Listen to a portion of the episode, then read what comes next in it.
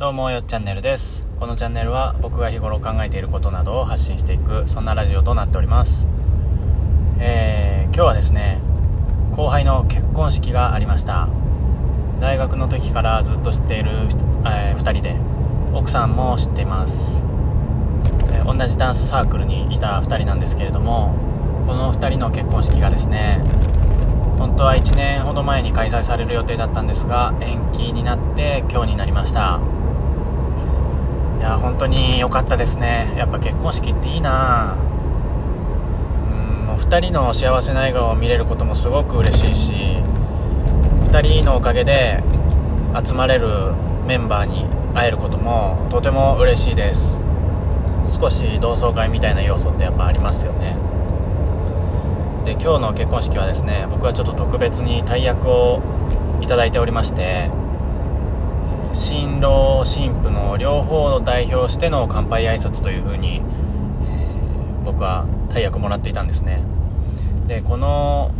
乾杯なんですけれども普通はあの会社を呼んだりとかする場合はですね、えー、まあ新郎側の会社の上司から人柄のとか、えー、会社ではこんな風なんだよっていう話があってで新婦側も会社を呼んでる場合はあってで乾杯っていうのは別の人例えば、えー、新郎側の会社の2番目に偉い人とかもしくは親戚の中で乾杯が上手そうなおじさんとかそういうあたりに頼むことっていうのが結構一般的には多いんですけど今回はですね仕事場の人たちは呼んでいなかったので、えー、新郎家も新婦家も最初の挨拶っていうのはあのーないんですよね。人柄を説明したりとかそういうのの挨拶はなくて。で乾杯挨拶っていうのも親戚の方ではなくて僕なんですよ。なので僕は新郎側と新婦側両方の、えー、人と乾杯の挨拶という通常3人とかでやるところをですね任せていただきまして僕1人に。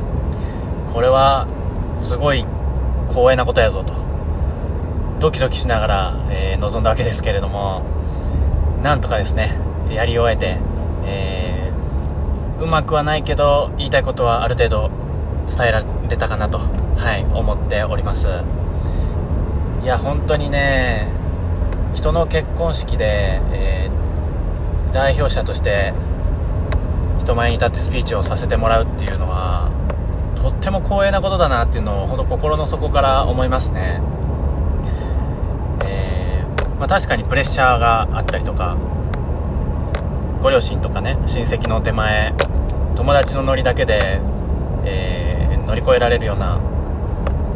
ものではないと。友人スピーチとかだったら別で場を盛り上げたりとか、えー、友人同士のこう間柄っていうのを話すので全然いいと思うんですけれどもやっぱり最初の乾杯の部分だったりとかね 妙に気負ってしまいまして僕は。なるべくこう当たり障りのない、えー言い方で。でも盛り上げたいなと思いながらこう文章を練って臨んだわけなんですけれども。うんやっぱりねなかなか人生で経験することがないので満足するほど上手に言えたかっていうとそうではないんですけれども。それでも、えー、一緒に列席した友人や後輩の中からは、えー、とても良かったよとか今まで出た中で一番私は良かったと思いますとかね、言ってくれる子もいて、あ、それ、そう言ってもらえるんだったら良かったな。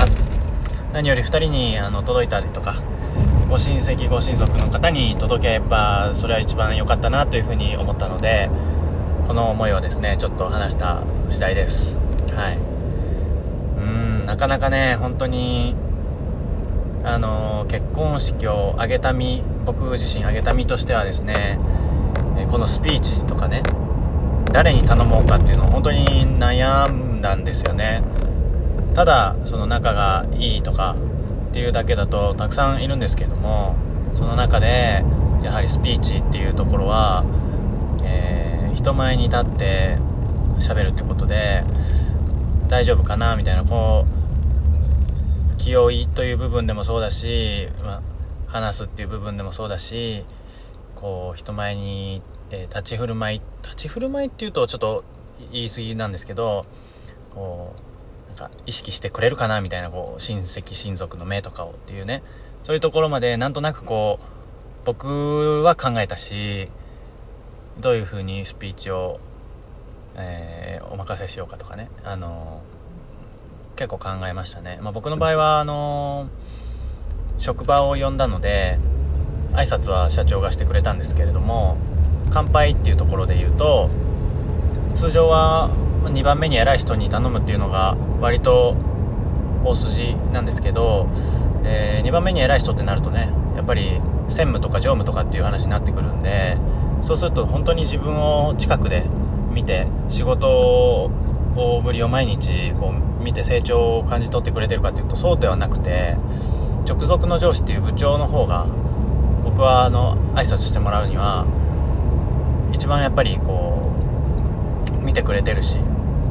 実際いろいろお話をしてくれるんじゃないかなとか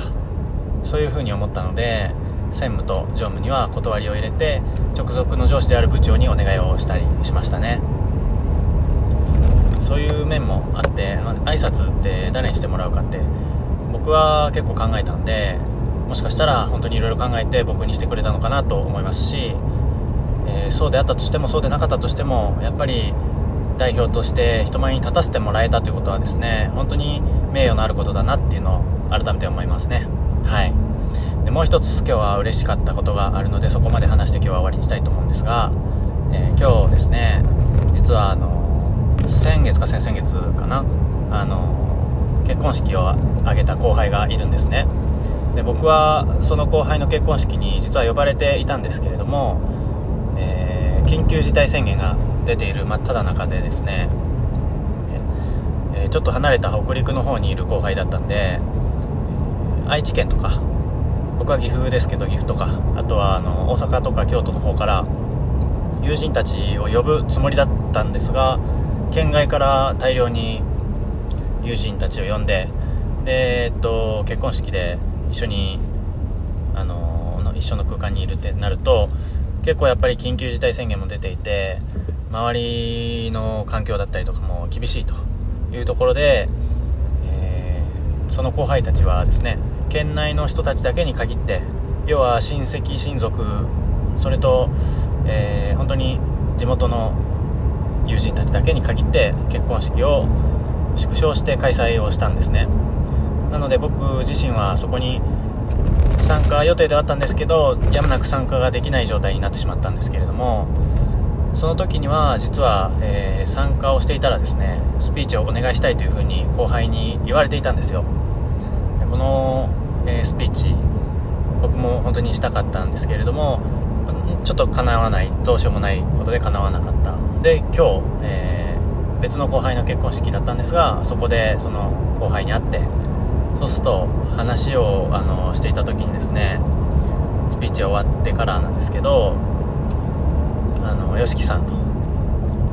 あの、まあ結婚式には来てもらえなかったんだけれども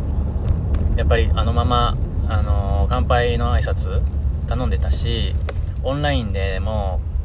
YOSHIKI さんに挨拶してもらえばよかったって今思ってますっていう風に言ってくれてこれはねとっても胸が熱くなりましたね。すごく嬉しかったです。その場ではね、えー、そうじゃん、そうじゃんとか言って、なんか、なんかそんなような風に僕は話してしまったんですけど、後から後からじわじわ、あなんかすごい嬉しいことを言ってくれたなと、あのー、本当に思いましたね。こうやって人の結婚式で挨拶させてもらうのって、えー、僕自身は多分前に出たのは2回目かなもう1人後輩がですね2次会の時だったと思うんですがその時は、えー、挨拶お願いしますという風に言ってくれて、えー、2回目ですね。2次会の時と京都2回で、えー、ちょっと幻になってしまったんですがもう1人の北陸の後輩と3回一応頼まれて2回登壇したっていう感じなんですけど人生で、まあばまあ、本当僕みたいなその会社の上層部でもないし30歳そこそこの若いのが友人スピーチではなく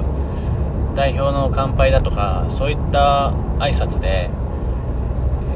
ー、なかなかねあのさせてもらうことって本当ないと思うんですよ。すごく嬉しいし